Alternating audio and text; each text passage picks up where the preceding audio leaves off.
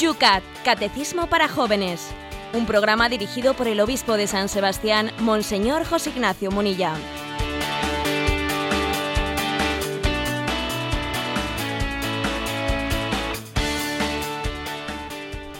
Muy buenos días a nuestros queridísimos amigos del Yucat. Comenzamos una jornada más, este espacio dedicado al catecismo de los jóvenes. El catecismo que de la mano del obispo de San Sebastián todas las mañanas vamos aquí poco a poco desgranando. Desgranando con el ritmo de la radio, desgranando también pues con la ayuda de todos los que seguís este espacio en directo a través de las redes sociales, también por supuesto a través de la gran cadena de Radio María o también en diferido a través del podcast y también de esos nuevos sistemas en los cuales ya en nuestros teléfonos móviles podemos escuchar el UCAT, los programas de Radio María. Hoy en San Sebastián, para variar, tenemos lluvia y lluvia abundante con 8 grados. Yolanda, por Madrid, ¿cómo templan? Pues un poco gélido, menos 2 grados. Mamma mía. José Ignacio, ¿qué hacemos con estas temperaturas? Bueno, no sé si quizás les podíamos invitar a nuestros hermanos de a nuestros hermanos de Madrid que hagan lo de lo de la ballena. ¿eh? Digo lo de la ballena porque es que hoy aquí nos hemos, ¿eh? hemos amanecido con una noticia de esas sorprendentes. Resulta que tenemos una ballena en la bahía de la Concha, que es la, la foto portada de los periódicos locales. Una ballena, pues eh, se ve que desorientada, pues por las tempestades, se ha refugiado y lleva, y lleva un día entero ya en la bahía de la Concha. Y como os podéis imaginar, es el espectáculo de todo el mundo que se acerca. Y no, hoy no es 28 de diciembre. Eso estaba pensando yo. Esto no es 28 de diciembre, esto no es una broma. Tenemos una ballena en la bahía de la Concha, señores. Yo creo que es una invitación eh, pues a que podáis venir a visitar nuestra tierra y, quien quiera pasar este puente de la Inmaculada entre nosotros está invitado eh, a, disfrutar de, de, esta ciudad ballena incluida en la, en la, bahía de la Concha.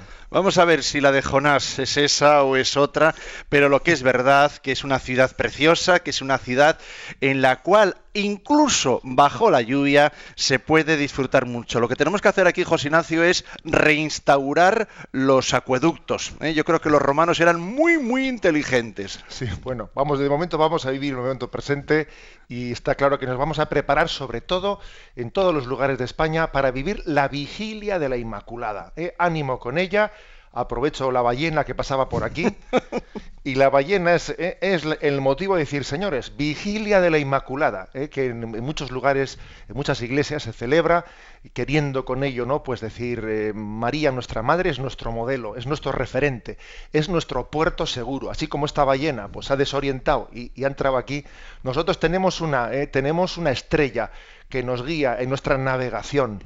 Y esa estrella pues es María. Y de, mano de María pues ella nos va a conducir como la estrella guió a los magos hasta Belén. María nos, nos lleva hasta Jesús.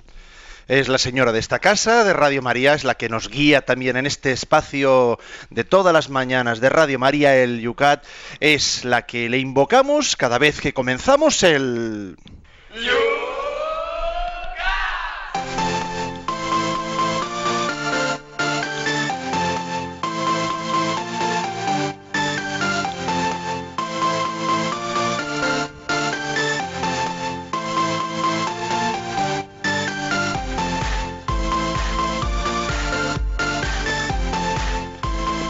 Los ya veteranos del Yucat saben que nuestros primeros minutos de cada programa los dedicamos al programa de ayer. Un programa donde disfrutamos muchísimo con las alumnas del colegio, donde lo hacíamos en directo, en la clase, con ellas. Podíamos allí en el Colegio Esquivel de San Sebastián estar desgranando y con micrófono abierto, el micrófono inalámbrico que se pasaban las alumnas para hacer las preguntas. Hoy vosotros las podéis hacer a través de las redes sociales que luego iremos mencionando, pero los que ya las hicieron durante la jornada de ayer son los protagonistas de los primeros minutos del programa de hoy.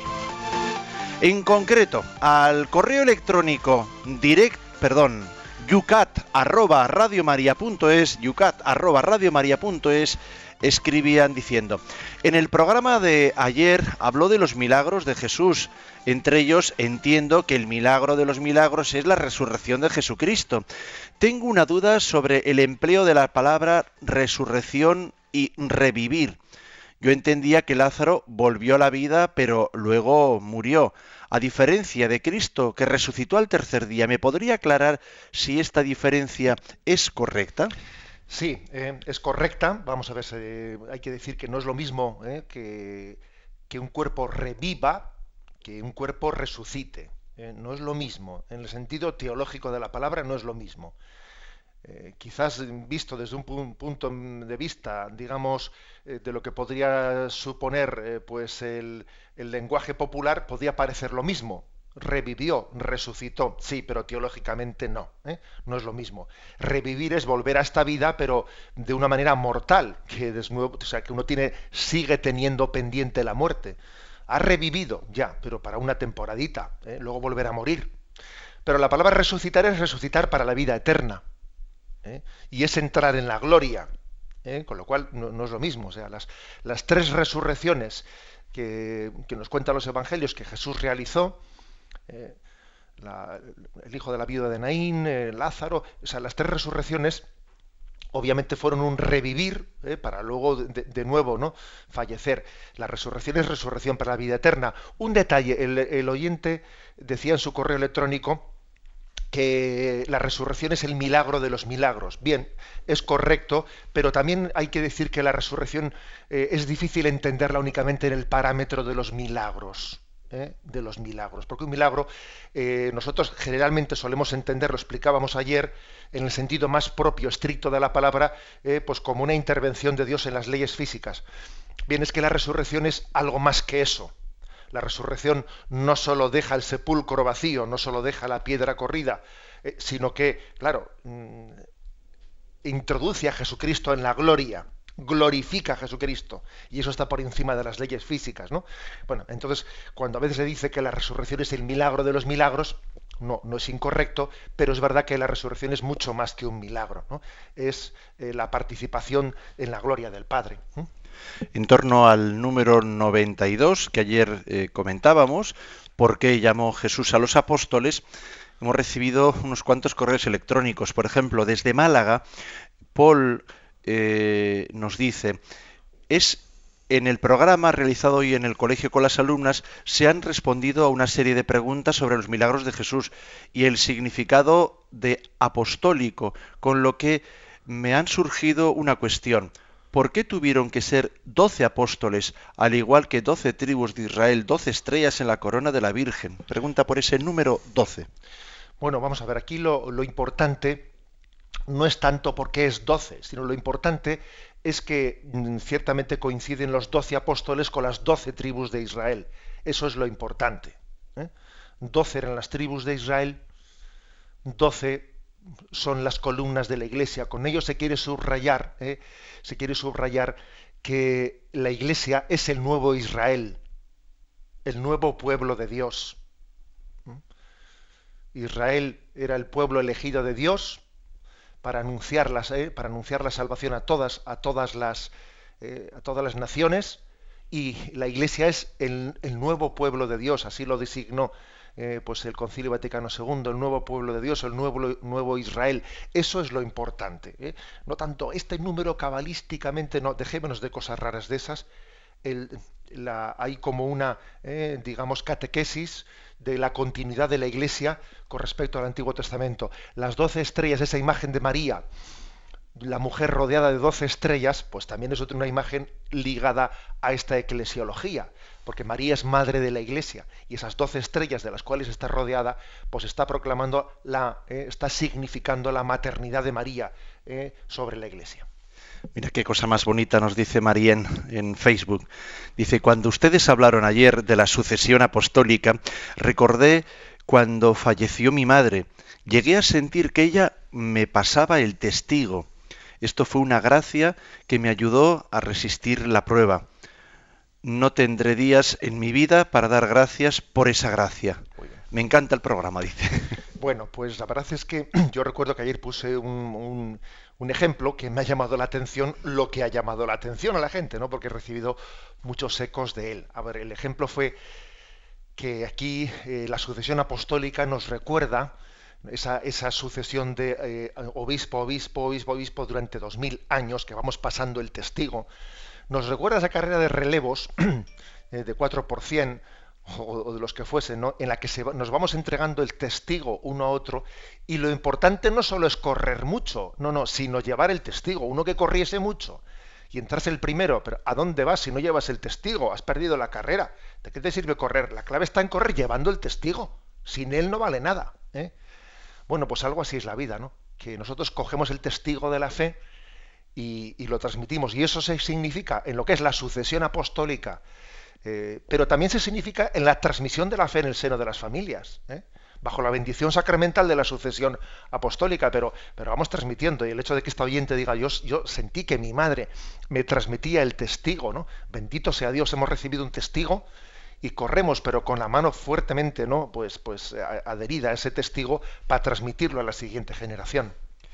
Vamos a continuar con César, que también en Facebook, en torno a esta pregunta, dice, la iglesia quizás es un desastre, dice, pero es la esposa de Cristo, es mi madre y la quiero, la respeto, la defiendo. Y aunque tú hubieras sido el único sobre la tierra que pudiera recibir la salvación de la sangre de Cristo, Él habría fundado la iglesia solo por ti, para que recibieras su gracia de ella. Piénsalo y agradeceselo con lágrimas en los ojos, dice César. Bueno, pues creo que es una forma de, ¿eh? de, aproximarnos a la Iglesia, aunque solo yo hubiese ¿eh? pues necesitado, aunque yo solo hubiese existido, solo por mí el Señor hubiese, hubiese fundado la Iglesia. O sea, la Iglesia no es una especie de eh, institución que se funda para intentar atender a mucha gente. Eh, no, se trata de un recurso un poco, digamos, de tipo práctico para organizarnos porque somos muchos. No, no, no, perdón. No, no miremos la Iglesia bajo ese ángulo practicista. No, la Iglesia es una maternidad en la que recibimos eh, el don de la gracia de Dios. Eh, y entonces, aunque hubiese un hijo único, ¿Mm? O sea, la Iglesia existiría eh, y, nos daría y nos alimentaría, nos llevaría en su seno aunque fuésemos el Hijo único. Luego, igual tenemos que, eh, digamos, mm, percibir esta dimensión mística para entender lo que es la Iglesia y no reducir nuestra imagen meramente eh, pues a una institución ¿no? que coordina las cosas o las organiza exteriormente. Vamos con el punto número 93. ¿Por qué se transfiguró Jesús en el monte? Planteábamos ayer. En Facebook, desde Madrid, María Jesús dice, soy una catequista de una parroquia de Madrid y en la madrugada del miércoles suelo participar en un espacio de una hora, de 3 a 4 de la madrugada, en una capilla de adoración perpetua. A veces he pensado que es momento de intimidad con Jesús en la Eucaristía es parecido al que tuvieron Pedro, Santiago y Juan en la transfiguración del monte Tabor. Mi pregunta es si la exposición del Santísimo Sacramento ante nosotros podría explicarse como una especie de transfiguración en la que nos, en la que nos muestra su gloria. Bueno, pues no está mal pensado eso. ¿eh? Creo que, claro, obviamente estamos hablando de una imagen, ¿eh? de una metáfora, pero la exposición del Santísimo Sacramento donde la Iglesia eh, muestra a Jesucristo ¿no? en la custodia, lo muestra a los ojos del mundo, por una parte dice, bueno, está escondido, está escondido, Jesús está escondido en la, en la Eucaristía, en el pan, en el pan eucarístico. Está escondido, pero te lo muestro. Y te lo muestro mm, de una manera más patente porque aquí hay una doble dimensión. En la encarnación Dios se esconde y Dios se muestra. Se esconde y se muestra. Y entonces hay momentos en nuestra vida en los que, pues podríamos decir, por, pues, por los momentos de noches oscuras, etcétera, en los que se subraya más lo de se esconde, y hay momentos de tabor, de transfiguración, de consolación, en los que se subraya más, se muestra. Se esconde, se muestra, pero está ahí. Eh, a mí me parece que lo importante de esta metáfora es decir, mira, hay veces que parece que Dios se esconde, eh, como en Gesemaní. Hay veces que parece que se transfigura plenamente, ¿no? Que se hace transparente, ¿no? Y, que el pan parece que, no, tapa a Jesús. Bien, hay, pero sin embargo, aunque eso no es lo importante, lo importante es que aunque parezca que se oculta, que aunque parezca que se muestra, lo importante es que está y está actuando, está amándonos, ¿no? Eso es muy importante. Eh, por encima de nuestra percepción, y por encima de ese momento que podamos tener, ¿no? de más de consolación o desolación, Dios está y es fiel, y es fiel, ¿no? y está junto a nosotros en toda situación. Tenemos una última pregunta que es de Manuel Medina. Nos dice, lo que voy a preguntar no es el tema que ocupa, pero sí de la fecha que se acerca el nacimiento de Jesús. Mi mujer me preguntó ayer, quiero aclarar que ella busca creer, pero no ha llegado a ello, que desea saber de San José, es decir, era mucho mayor que la Virgen, tenía hijos como con otra mujer antes que conociera a la Virgen, era viudo, le dije que eso no lo sé y se extrañó que no supiera eso, y le dije que el Evangelio no habla mucho de las personas, sino del mensaje de Jesús, y a ella le pareció insuficiente. Podía decirme lo de la transfiguración, y la Iglesia dice, son estos asuntos en relación a San José. Gracias.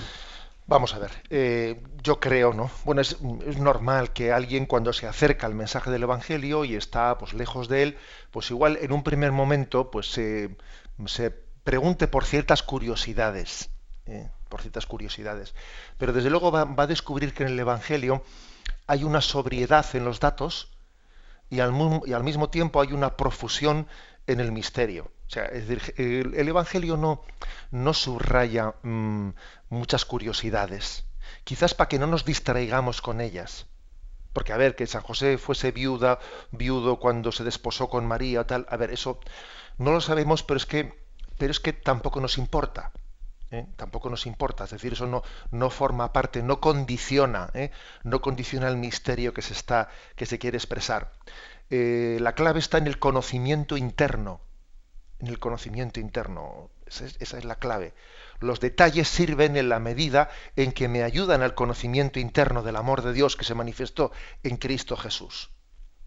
No quiere decir ¿eh? que los datos históricos que, el Evangelio, de hecho, algunos sí narra, los datos históricos son importantes. ¿eh? Padeció bajo el poder de Poncio Pilato. Ojo, eso lo dice en el credo, que el hecho que en el credo se introduzca una frase como esa, que, hace referencia a unos parámetros históricos, padeció ¿eh? pues en tiempos de Poncio Pilato. Pues es importante, porque estamos hablando de algo que aconteció en la historia. Pero, mm, pero fijaros bien, no, no, no sería un error quedarse pues, en una descripción eh, de lo que sucedió históricamente. La clave está en que en esos parámetros históricos aconteció la salvación del mundo y mi salvación. Y es una llamada a mi conversión. ¿eh? Por tanto, eh, no es lo mismo ver, ver el, el, Evangelio, acercarse al Evangelio como quien ve una película que está fuera de él, se sienta y dice, ah, mira, ¿y este quién es? ¿Y este es, este es primo? Este es...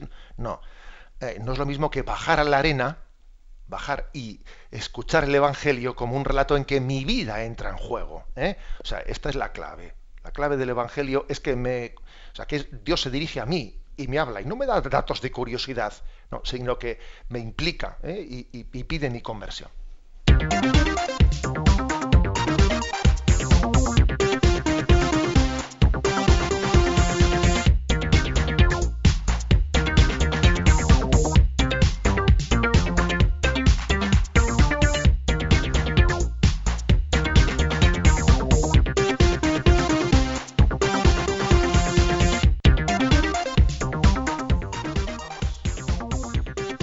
Vamos adelante y vamos a plantear el tema para el día de hoy. Primer punto del día de hoy del Yucat.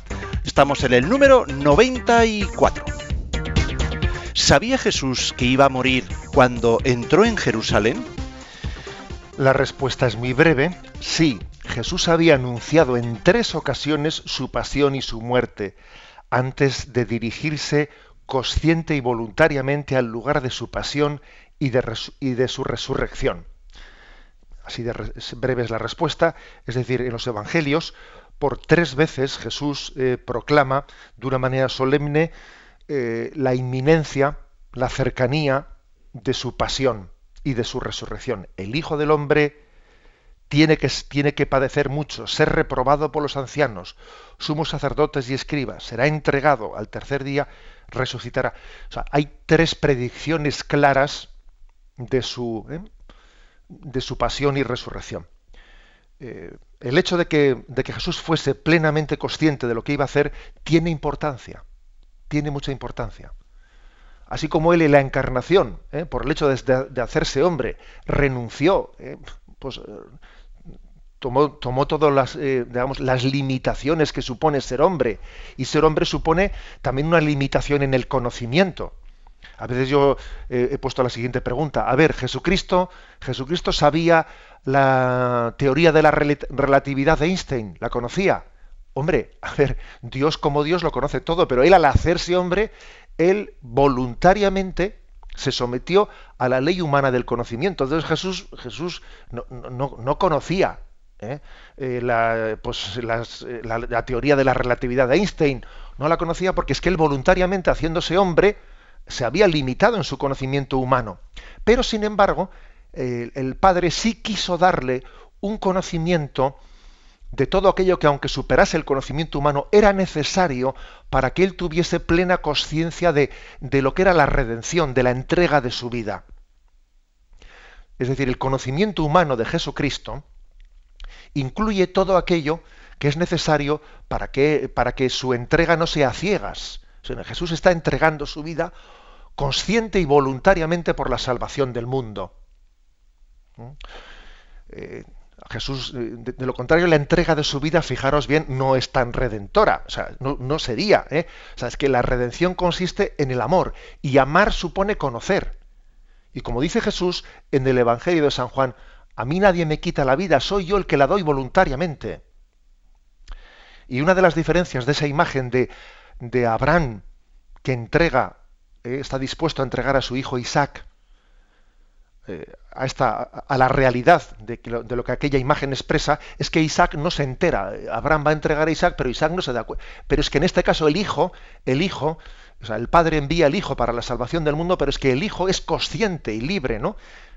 En ese decir, Padre, yo entrego mi vida, tú me envías, pero yo entrego voluntariamente mi vida por la salvación del mundo. Bueno, esto, por lo tanto, alguno, alguno ha dicho, ¿no? Porque es que hoy en día, francamente, el papel lo aguanta todo bueno, pero esos son, son textos, son interpolaciones posteriores eh, de quienes después redactan los evangelios, como los evangelios han sido escritos años después eh, de la vida de Jesucristo, esas predicciones de su pasión y resurrección han sido añadidas allí a posteriori, pero Jesús, pero Jesús eso no lo dijo él. Eh, mire usted, aparte de que de que los evangelios son palabra de Dios inspirada por el Espíritu Santo y por lo tanto eh, en, ellos, en ellos no hay falsedad sino verdad. Aparte de eso, existen también muchos argumentos de, digamos, de mm, argumentos histórico-críticos también eh, para hablar de la historicidad de estos textos. Entre otras cosas, la predicción de la muerte de Jesucristo no solamente la encontramos de una manera explícita en estos tres pasajes, existen también muchas predicciones implícitas que tienen un gran valor de, historicidad. ¿eh? Mm, por ejemplo, eh, que esas difícilmente han podido ser inventadas. ¿eh? Uno lee, por ejemplo, en Lucas 12:49. He venido a arrojar un fuego sobre la tierra y cuánto desearía que estuviera ya ardiendo. Con un bautismo tengo que ser bautizado y qué angustiado estoy hasta que se cumpla. Frases como estas misteriosas, desde luego difícilmente pudieron ser inventadas. Porque desde, el punto de vista histórico crítico, si alguien inventa algo, lo inventa, ¿eh? como os voy a decir yo, de una manera en la que quede clarito mm, lo que quiero, lo que quiero entre comillas, inventar. Pero una expresión como esta no pudo ser inventada. Jesús dice, con un bautismo tengo que ser bautizado y qué angustia estoy hasta que se cumpla. Es decir, ese bautismo se refiere a su muerte y resurrección, del cual el bautismo en el río Jordán eh, pues era un signo. Jesús se sumerge en los pecados, claro, y él siente angustia, siente angustia de sumergirse en los pecados del mundo. Y sabe que tiene que tener ese bautismo, un bautismo entre comillas de fuego, ¿eh? bautismo de sangre. ¿eh? Existen, por lo tanto, muchos. ¿eh? Si el grano de trigo no cae en tierra y muere, o sea, la, imagen de que, Jesús es el grano de trigo que tiene que caer en tierra para morir, ¿eh? o por ejemplo cuando Jesús le dice a, eh, a Pedro que intenta apartarle eh, intenta apartarle de la pasión. Eso no te sucederá a ti, Jesús. No, tú no padecerás. Aparte de, mí, Satanás. Es decir, existen muchos ¿no? argumentos de la historicidad de esta, de esta conciencia que Jesús tuvo de que iba a entregar su vida voluntariamente por la salvación del mundo.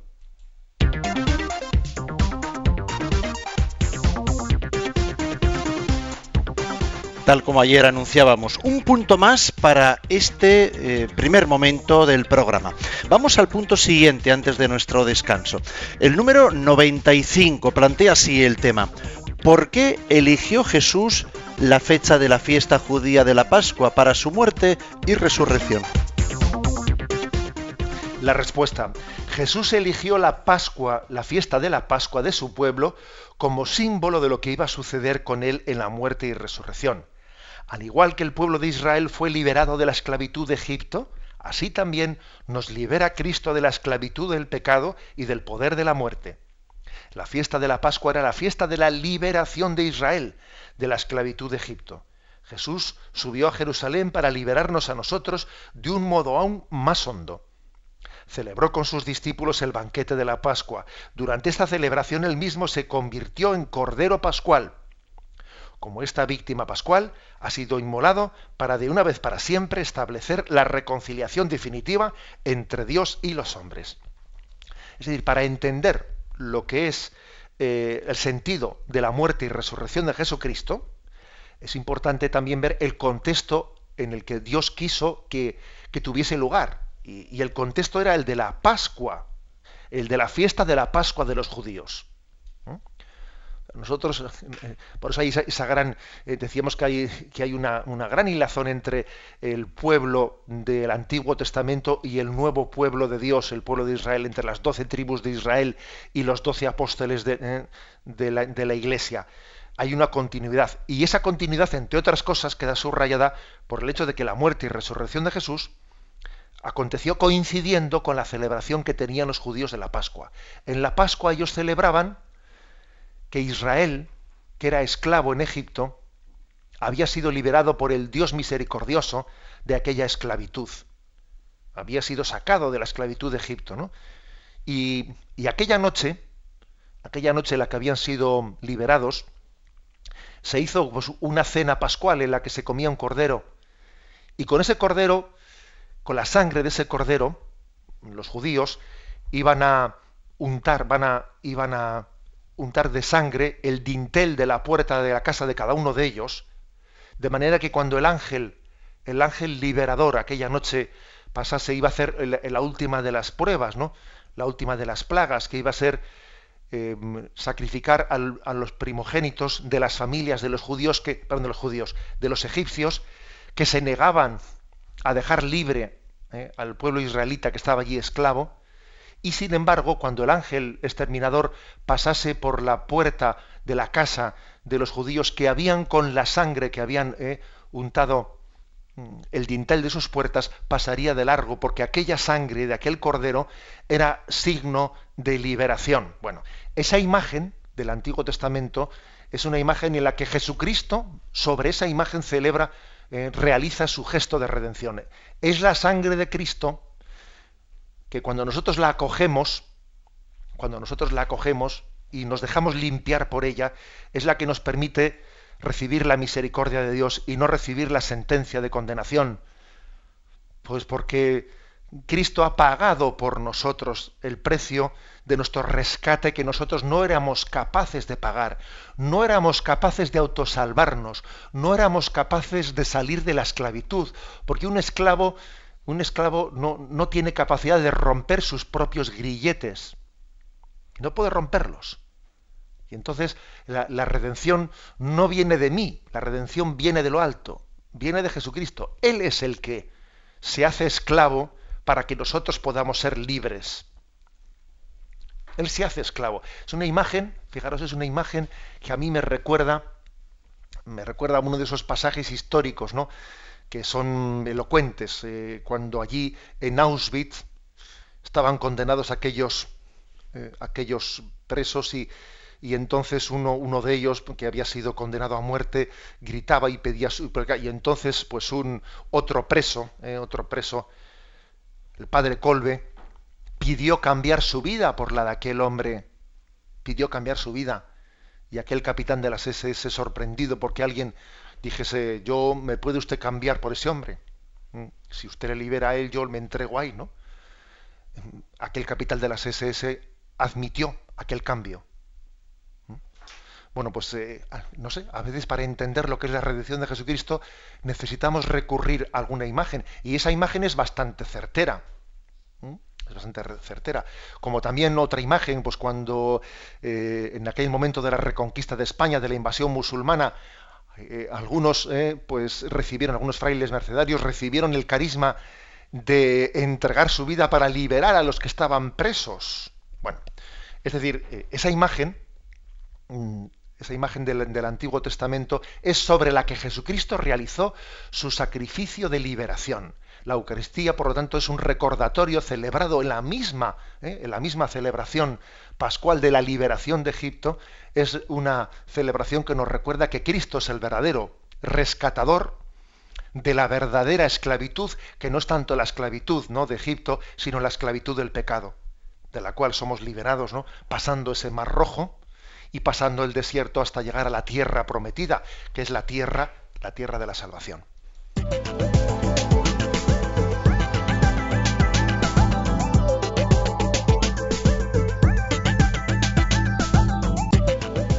Con esta sintonía anunciamos que es el momento de vuestra participación. En Twitter lo tenéis muy fácil. Vuestra pregunta la podéis dirigir citando arroba obispo munilla. En, la, Facebook tenéis que buscar la página Yucat Radio María, Yucat Radio María, y hacer la pregunta bajo los temas que estamos planteando. Hoy esos dos primeros puntos. Tenemos todavía un tercero que plantearemos en la segunda parte de este programa. El correo electrónico yucat arroba Radio María. Y también tenemos hoy a Yolanda en el 91 153 85 50. Pero bueno, para darle también un descanso musical a nuestra audiencia y para el gusto de nuestro obispo, bueno, pues hoy también nuestro temazo musical de la mano de Udos.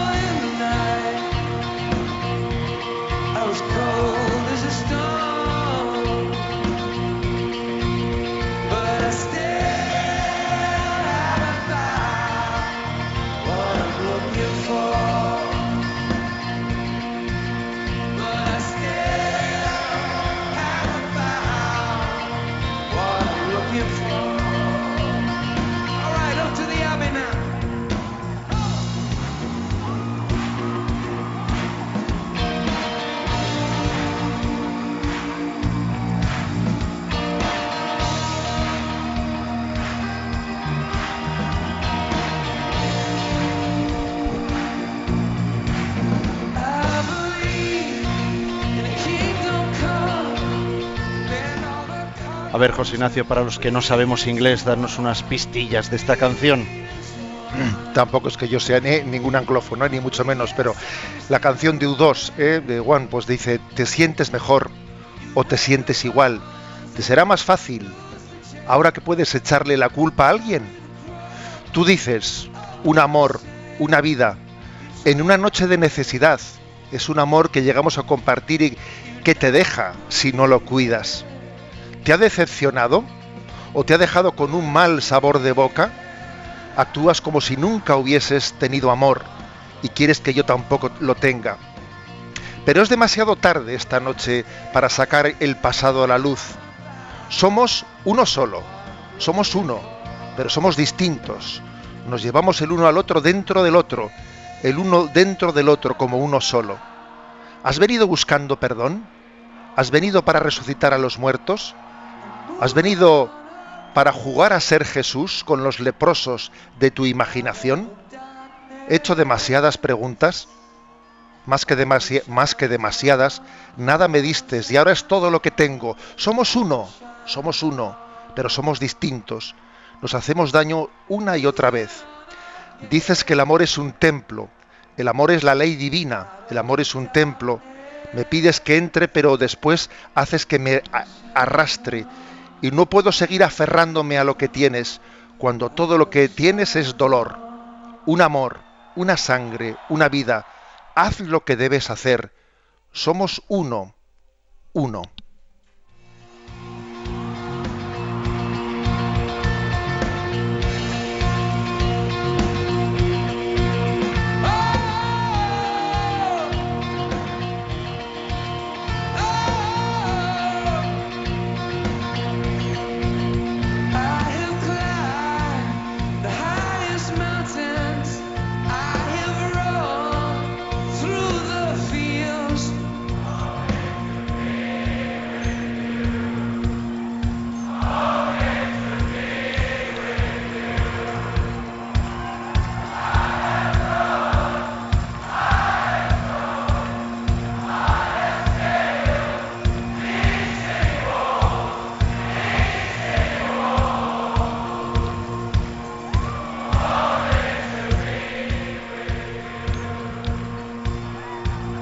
Vamos con la compañía de la buena música también a continuar. Cuando son las 8 y 38 minutos, 7 y 38 minutos para los que nos seguís desde las Islas Canarias en este vuestro espacio, en el Yucat. Yucat, tiene las redes sociales como uno de los vehículos de comunicaciones más vivos dentro de este programa. Y a Twitter, por ejemplo, nos acaban de entrar unos cuantos mensajes. Vamos con Miguel, por ejemplo. Miguel nos plantea en Twitter, en esa capacidad de síntesis, hacen falta ahí preguntas, preguntas que sean muy breves. Y él nos plantea una. Jesús tuvo lo que se llama la noche oscura del alma durante la pasión. Bueno, a Jesús lógicamente eh, no podemos eh, pretender meterle en categorías nuestras, más bien son las categorías nuestras las que están hechas a partir de él, ¿no? Cuando es curioso que cuando Jesús es traicionado y Judas sale de la última cena, el Evangelio recoge un detalle, ¿no? Que ha sido muy comentado por los comentaristas evangélicos. Era de noche. Era de noche cuando Judas salió ya a traicionar a Jesucristo. Era de noche. Esa expresión era de noche ha hecho correr ríos de tinta. ¿eh? Porque obviamente los autores han entendido que allá había una imagen. Una imagen. ¿eh? Es, noche oscura. ¿eh? Noche oscura para Jesucristo porque es traicionado por los suyos. Es noche oscura porque él también va, está pregustando la pasión porque ese Dios mío, Dios mío, ¿por qué me has abandonado? que va a gritar en la cruz, lo está también pregustando ¿eh? cuando siente el abandono, el abandono de los suyos y los apóstoles que salen corriendo, etcétera, ¿no? Eh, por lo tanto, sí, eh, es una noche oscura, una noche oscura, después de la tradición católica habló noche oscura del sentido, noche oscura del alma. Todas esas noches oscuras de las cuales habla San Juan de la Cruz tienen en Jesús eh, el modelo, ¿no? partimos de, él en, intentar acercarnos a un poco lo que es la noche oscura de la purificación, en la que tenemos que tener mucha confianza de que al final de la, noche oscura pues está la luz, ¿no? la luz de, de la presencia de Dios y por el camino, por el camino de ese túnel oscuro, hay también momentos de consolación. Y para Jesús, un momento muy grande de consolación en medio de aquella noche oscura, de aquel día de Gesemaní, fue María. Para él fue su mayor consolación, saber que había alguien fiel, que había alguien ¿no? que estaba siendo para él un acicate en el camino de fidelidad a la voluntad del Padre. En el mismo Twitter, citando a arroba obispo Munilla, eh, está Alex que dice, una preguntilla, dice, ha leído en un blog católico un tema en torno a los impuestos y dice, ¿es válido ir a comulgar si no pagas el IVA? Es válido, te la gracia, pero entendemos lo que pregunta. A ver, existe obviamente una obligación moral ¿eh? de contribuir al bien social, al bien social de, al bien común. ¿eh? Y por supuesto que el bien, la contribución en el bien común pasa por el pago de nuestros impuestos y que, a veces pues puede que podría ocurrir en un caso extremo que hubiese un caso de perplejidad en el que alguien pudiese hacer una objeción de conciencia porque unos impuestos son abusivos y están por encima de lo que él puede pagar. Bien podría ocurrir que alguien moralmente eh, pues entienda que en un caso puede hacer una, una objeción de conciencia no pero eso no dejará de ser excepcional, no nos engañemos, ¿eh? no nos engañemos. Es decir, tenemos una obligación moral en el pago ¿eh? de nuestros ¿eh? de los impuestos para contribuir al bien común y escaquearse de ellos es contrario a la ley a la ley de Dios y, supone un pecado y para comulgar hay que estar en gracia de Dios. Acaba de llegar en, el, correo electrónico yucat@radiomaria.es Juan Manuel pregunta, me alegra escucharos todos los días. ¿Qué podemos entender por condenarse o por salvarse? ¿No son términos que se usan en la Iglesia con mucha frecuencia y que la gente de hoy no les dice nada? Dice, muchas gracias. Sí, desde luego está claro que hoy en día no se puede dar nada por supuesto. ¿eh? Eh, el ABC del cristianismo tiene que ser recordado continuamente. ¿eh? por salvación y condenación hay que entender mm, pues, pues una realidad que tiene una doble dimensión una dimensión temporal y una dimensión eterna. En cuanto a la dimensión temporal, quiere decir que la salvación eh, supone una vida de felicidad, en el sentido de que alguien abre su conciencia a Dios. O sea, abre su conciencia a Dios y, no pone obstáculos, no pone límites. ¿no? Hoy, ha entrado la salvación en tu casa, le dice el Señor a Zaqueo. Bueno, pues porque Él ha abierto, ¿eh? ha abierto la, eh, su corazón y la salvación ya ha comenzado en él. Pero, y de, lo mismo que la perdición del hombre eh, entra en Judas en el momento en que traiciona a Jesús. Pero esa, esa salvación y perdición que comienza en esta vida tiene después, ¿no? Pues una, eh, o sea, se decanta eternamente en nuestro presentarnos delante de Dios en una salvación eterna en el cielo o una condenación eterna en el estado de, condenación en el infierno. ¿eh? O sea que hay que decir que hay una dimensión, ¿eh? sí, temporal, pero también una dimensión eterna de esos términos de salvación y perdición.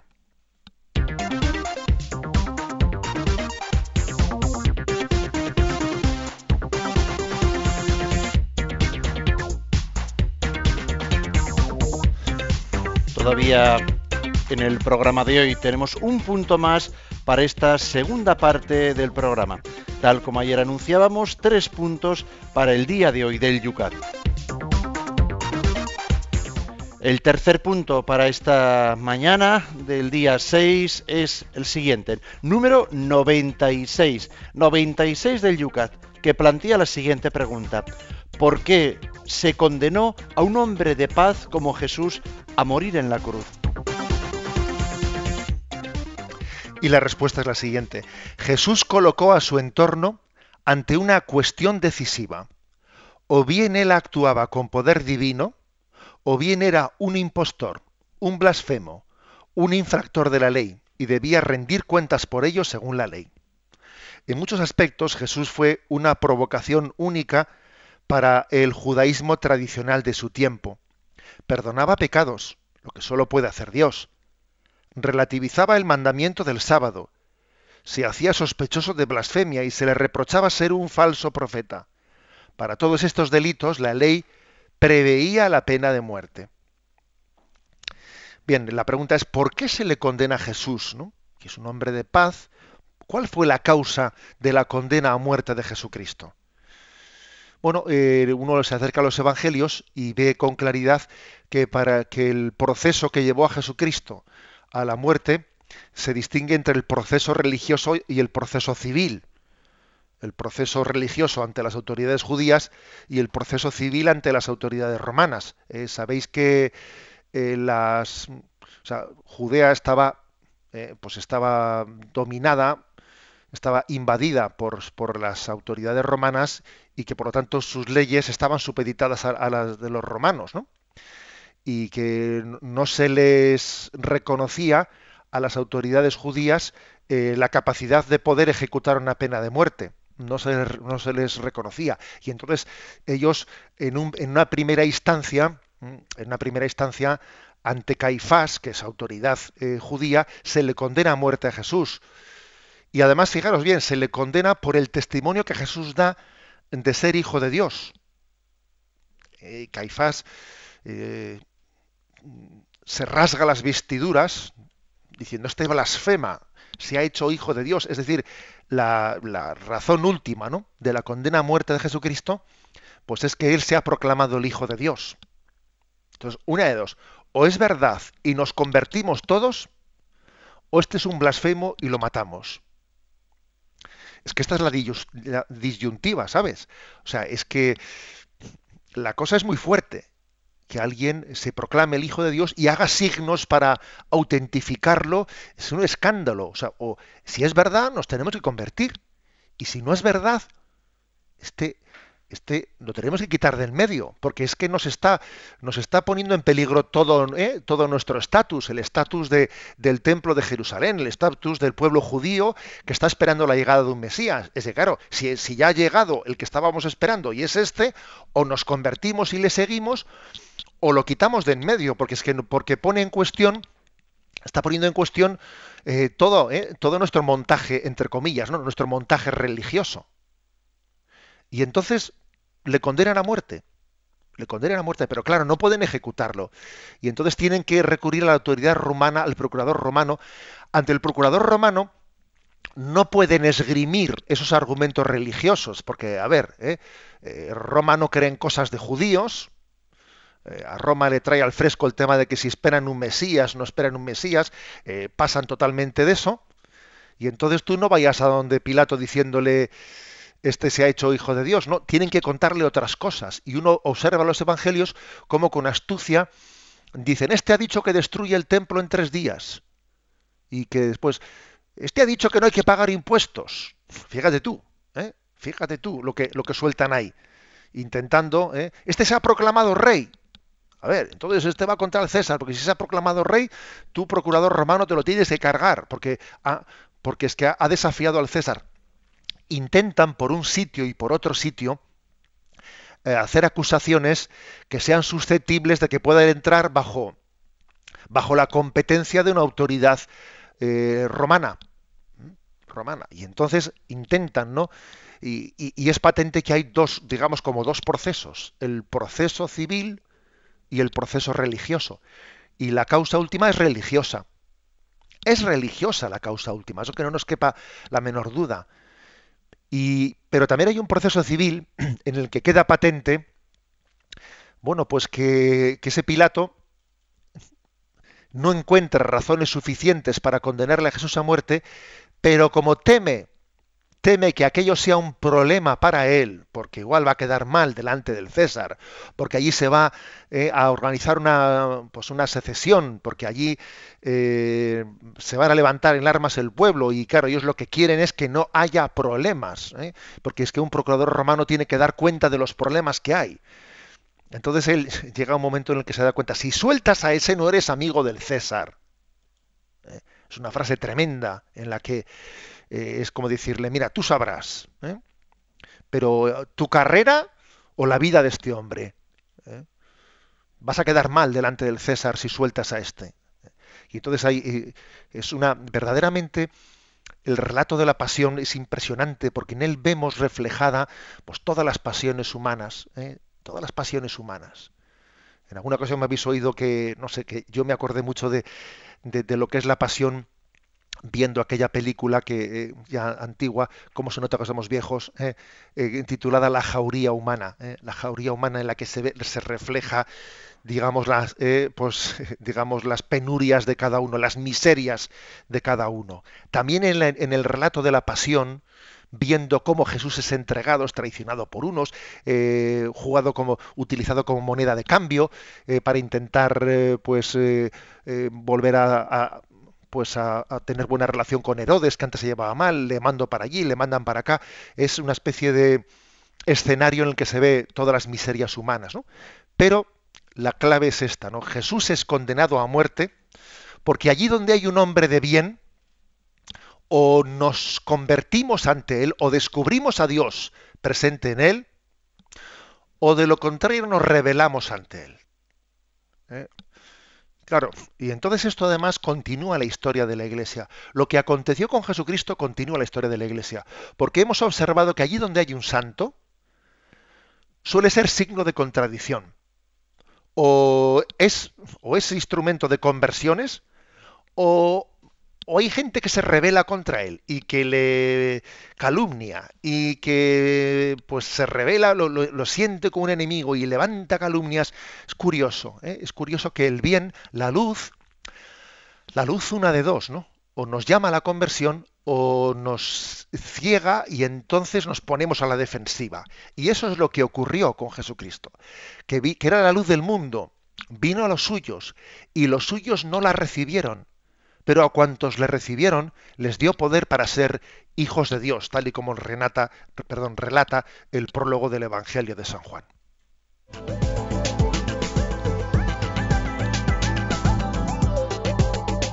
Acabamos de compartir en Facebook la película que acaba de citar el obispo, La Jauría Humana, una película de 1966.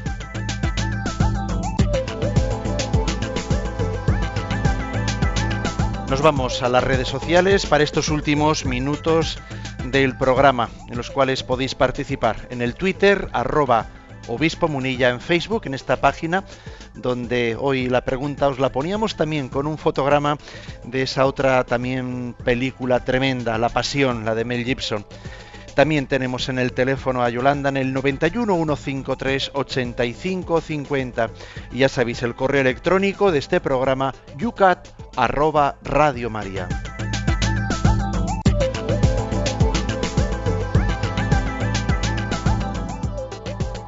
Hablando de la precisamente hablando de la condenación, Yolanda ha recibido una llamada telefónica. Yolanda, ¿nos puedes pasar el contenido de esa llamada telefónica para plantearle a José Ignacio?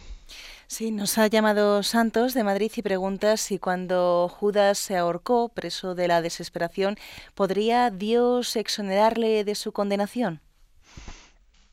Bueno, es algo, algo en lo que no podemos entrar. ¿eh? Obviamente, pues eh, el arrepentimiento de alguien que se suicida, pues eh, no es imposible. No es imposible. Es decir, el tiempo que transcurra entre que un alma no está en ese momento de agonía y se presente delante de Dios, pues solamente Dios y él y él lo conocen, ¿no? Hay una mm, hay una anécdota que recuerdo haber escuchado, ¿no? Bueno, mejor dicho, haber leído en un de Pegui, es un, autor, ¿no? Pues eh, francés. La verdad es que, mm, que, tiene páginas de espiritualidad maravillosas y recuerdo haber leído un episodio en el que contaba cómo en la posguerra de la Segunda Guerra Mundial, ¿no? En la posguerra, pues en una predicación del Viernes Santo, pues el predicador habló de, del misterio de, de la traición de Judas, hay de aquel, eh, hay de aquel por el que el Hijo del Hombre es entregado. Más le valdría eh, que se le atase una, piedra al cuello y fuese tirado eh, y arrojado al mar. Y, expresiones tremendas, ¿no? Que son expresiones que están en el Evangelio, etcétera, ¿no? Hay de aquel, ¿no? Y entonces dice que terminó el sermón, el sermón del Viernes Santo, y hubo un niño, un niño que, que había ido corriendo a su casa, había cogido la hucha y entró con la hucha en la sacristía, en la sacristía de la iglesia, donde ya se había terminado ¿no?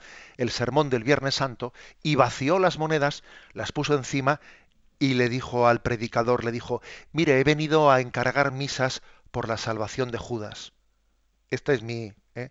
estos son mis ahorros. Y aquel niño entregó las monedas que tenía en la hucha en el cerdito, pidiendo la salvación de Judas.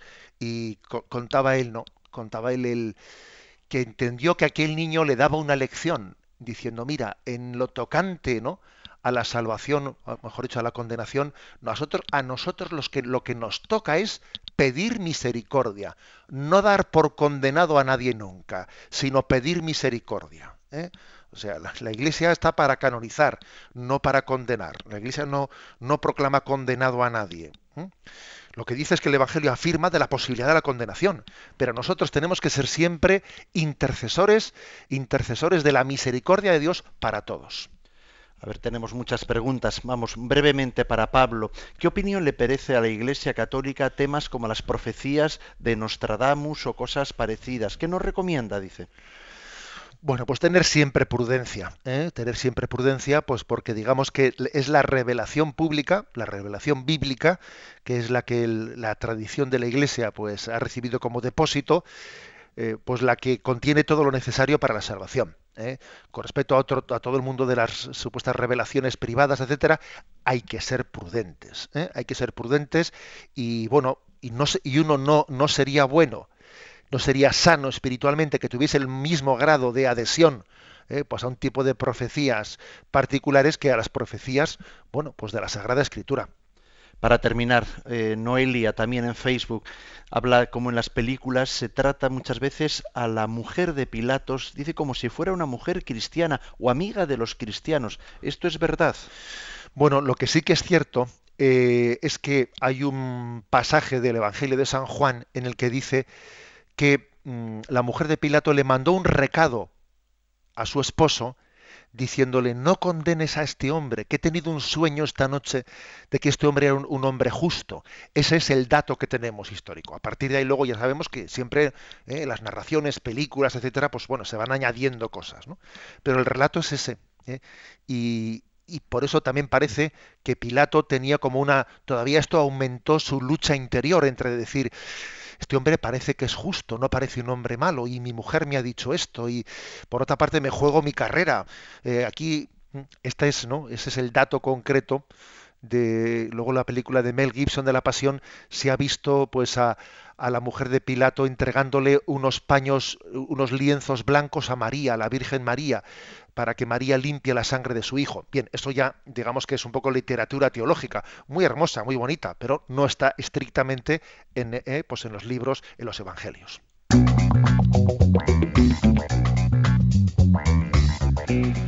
Quedan en el tintero muchas cosas, pero ya sabéis, mañana comenzaremos el programa, lo inauguramos con lo pendiente, las preguntas que hoy también durante todo el día se hagan en las redes sociales que estamos citando continuamente en este programa. Pero José Ignacio, antes de irnos, mañana, ¿qué es lo que tenemos en esa víspera de la Inmaculada?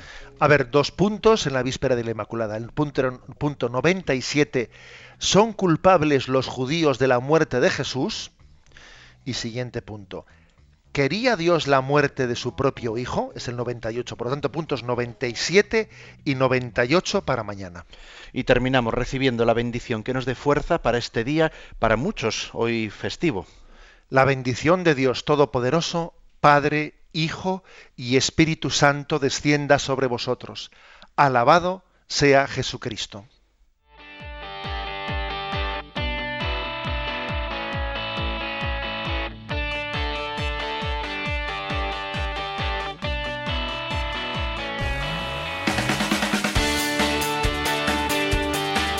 Y así finaliza en Radio María Yucat, un programa dirigido por el obispo de San Sebastián, Monseñor José Ignacio Monilla.